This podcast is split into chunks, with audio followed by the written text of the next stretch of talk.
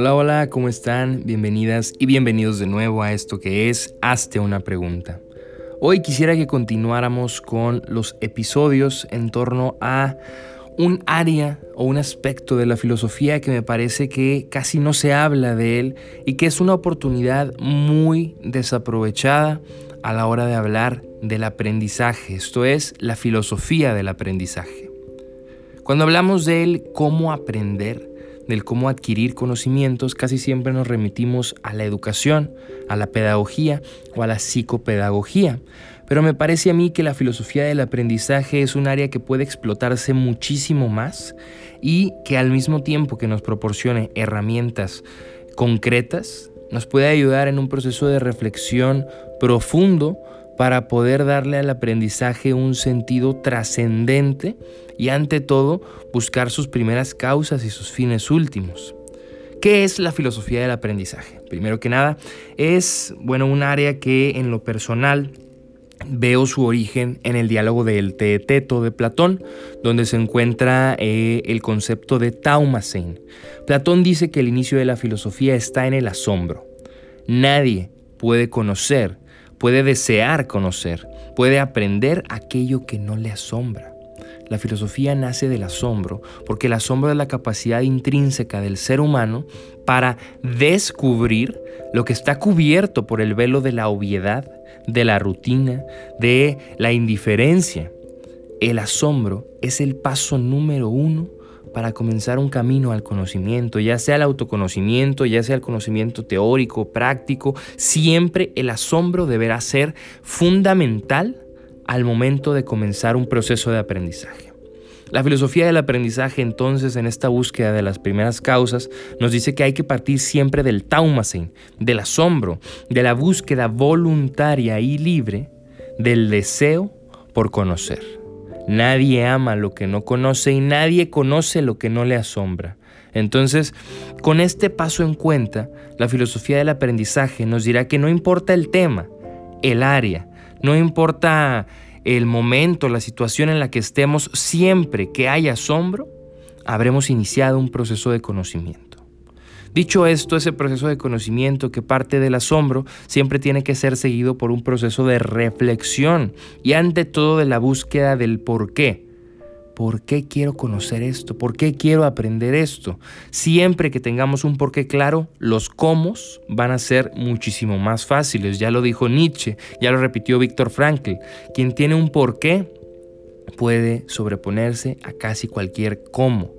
Si yo sé por qué quiero aprender tal o cual tema, no importa todo lo que me cueste, no importa cómo llegar a ese aprendizaje, llegaré, porque tengo un porqué claro.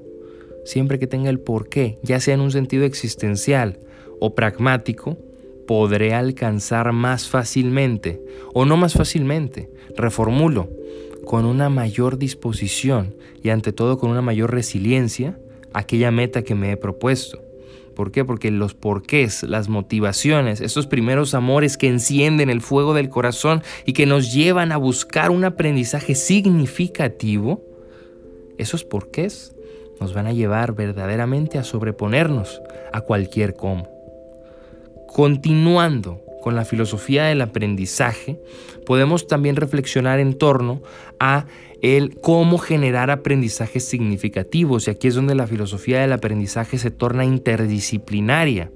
La neurociencia, o más bien el neuroaprendizaje, la neuropedagogía, nos habla de que para encontrar en el cerebro los accesos más fáciles a un aprendizaje significativo, hay que primero que nada ser conscientes de nuestro contexto físico.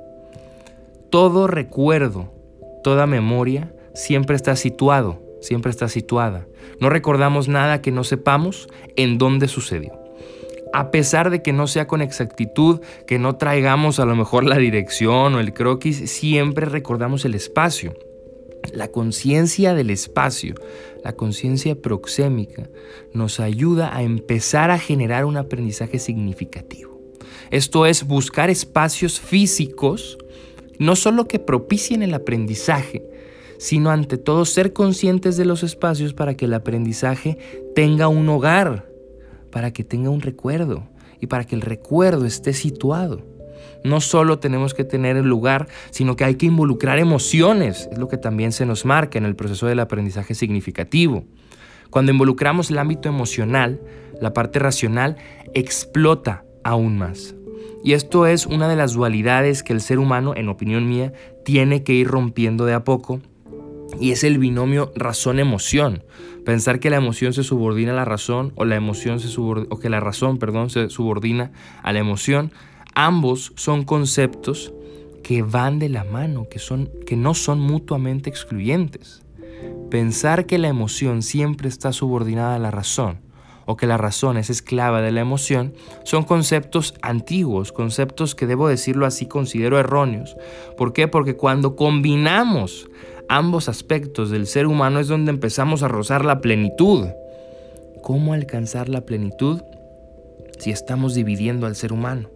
Entonces en el proceso del aprendizaje significativo hay que situarnos en un espacio, ser conscientes de él para, generar, para empezar a generar el recuerdo, hay que involucrar la emoción, el factor emocional, ser conscientes, y esto tiene mucho que ver con el por qué, ser conscientes de por qué estamos haciendo lo que hacemos y encontrarle aquel propósito significativo y ante todo profundo a un nivel emocional que nos haga estallar de júbilo, de gozo y ante todo de seguirnos asombrando para continuar conociéndolo.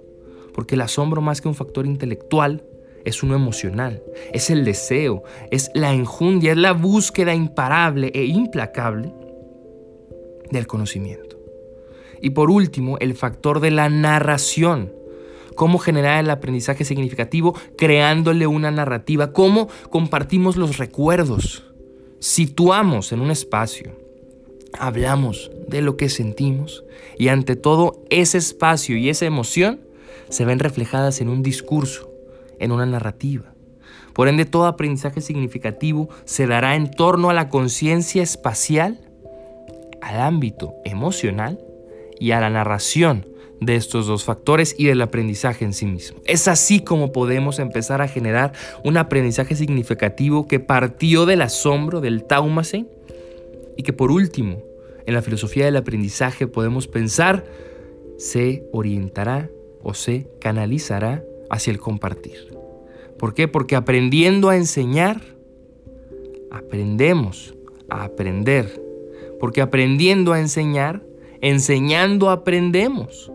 Es entonces que el punto final del aprendizaje significativo y la filosofía del aprendizaje siempre tiene que ser el compartir, porque el fin último de todo ser vivo, al menos así me gusta pensarlo, es el compartir.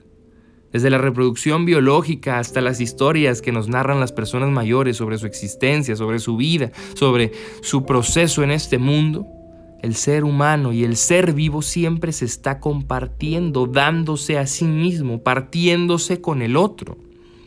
Entonces el aprendizaje significativo encontrará su fin último en el compartir, en el darse, en el abrirse a los demás. Esto como filosofía del aprendizaje me parece tiene muchísimo potencial que podemos explotar, tiene muchísima relevancia para nuestro proceso de aprendizaje personal y tiene muchísima relevancia para un proceso pedagógico y de enseñanza a nivel educación. ¿Qué opinas de esto? Cuéntame tus comentarios, dudas, inquietudes, anécdotas, cómo has aplicado esto, cómo lo aplicarás. Todo esto al Instagram, recuerda arroba filosogeorge.